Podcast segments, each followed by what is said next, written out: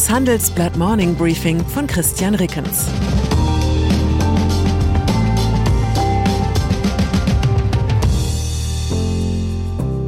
Guten Morgen allerseits. Heute ist Mittwoch, der 16. Februar. Und das sind unsere Themen. Entspannung in Sachen Ukraine. Lockerung in Sachen Corona. Steigerung in Sachen Flugverkehr. Nach einer kurzen Unterbrechung geht es gleich weiter. Bleiben Sie dran. Sie investieren in Aktien, es fehlt Ihnen aber eine klare Strategie. Ihr Depot ist ein Sammelsurium mehr oder weniger guter Ideen. Dann geht es Ihnen wie vielen. Lernen Sie in der Masterclass erfolgreich investieren, alles über kluge Börsenstrategien. Mit dem Rabattcode Investieren20 gibt es 20% Nachlass auf den Normalpreis. Infos unter handelsblatt.com slash erfolgreich investieren. Pandemie. Das einzig Gute an der Ukraine-Krise ist ja, dass man nicht so viel über Corona nachdenken muss. Gegenüber der Aussicht auf einen Krieg vor unserer Haustür erscheinen die Fragen von 2G und 3G auf einmal gar nicht mehr so wesentlich. Nach ein paar Tagen Pause werfen wir also mal wieder einen Blick auf die Pandemielage. Und siehe da, nach Ansicht von Bundesgesundheitsminister Karl Lauterbach hat die Omikronwelle ihren Höhepunkt in Deutschland inzwischen hinter sich. In der Beschlussvorlage zur heutigen Ministerpräsidentenkonferenz ist davon die Rede, dass bis zum 20. März die Corona-Schutzmaßnahmen weitgehend wegfallen sollen. In einem ersten Schritt sollen private Zusammenkünfte für Geimpfte und Genesene mit mehr Menschen wieder möglich sein. Im Einzelhandel soll die 2G-Regel fallen. Die Maskenpflicht aber wird bestehen bleiben. Ich denke, es wurde höchste Zeit für die Lockerungen. Scholz in Moskau. Gestern haben wir im Handelsblatt Newsroom ein paar Minuten lang überlegt, welche Überschrift wir über den Bericht vom Treffen von Bundeskanzler Olaf Scholz mit dem russischen Präsidenten Wladimir Putin setzen können. Der Vorschlag vorsichtige Annäherung hatte seine Tücken, denn zum einen hätte das mit der Annäherung unfreiwillig komisch wirken können. Immerhin saßen sich auch Scholz und Putin an entgegengesetzten Enden des inzwischen berühmt gewordenen absurd großen Tisches im Kreml gegenüber. Zum anderen hätte Annäherung suggeriert, dass man sich in der Sache näher gekommen sei.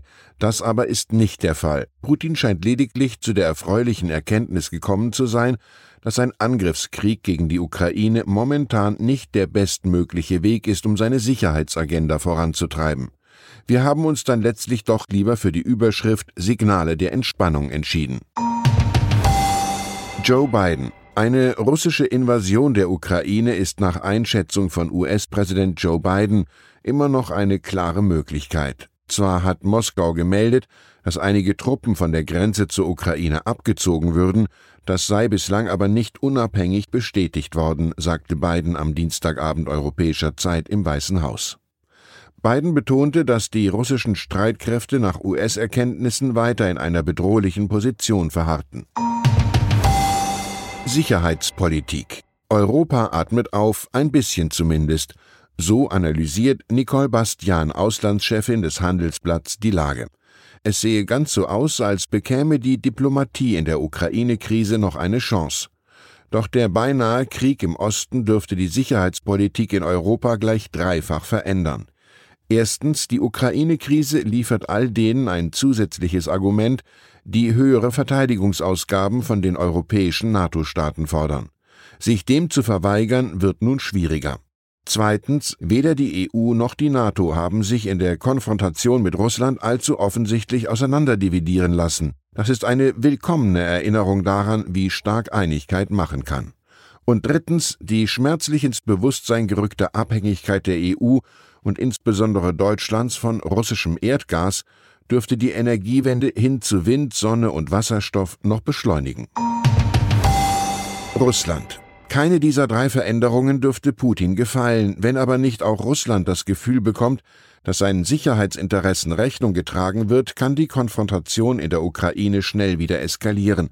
Was also tun? Zu den besten Russlandkennern in Deutschland gehört der Manager Klaus Mangold. Der 78-Jährige ist heute Aufsichtsratschef von Knorr Bremse. Zuvor war er unter anderem Vorsitzender des Ostausschusses der deutschen Wirtschaft. Im Handelsblatt-Interview hat er sich zur Frage nach Putins Zielen geäußert. Mangold glaubt, dass Putin die NATO-Osterweiterung stoppen und eine große Konferenz zur europäischen Sicherheitspolitik will. Diese Ziele erreiche er jedoch nicht mit einer Invasion. Ich frage mich, wenn es wirklich diese Konferenz ist, die Putin will, warum sollte er sie nicht bekommen? Lufthansa. Gerade erst hatten wir uns daran gewöhnt, dass die Zeit der doppelstöckigen Riesenjets allmählich zu Ende geht. Immerhin sind der Airbus A380 und die Boeing 747 nur noch auf wenigen Strecken vollzukriegen.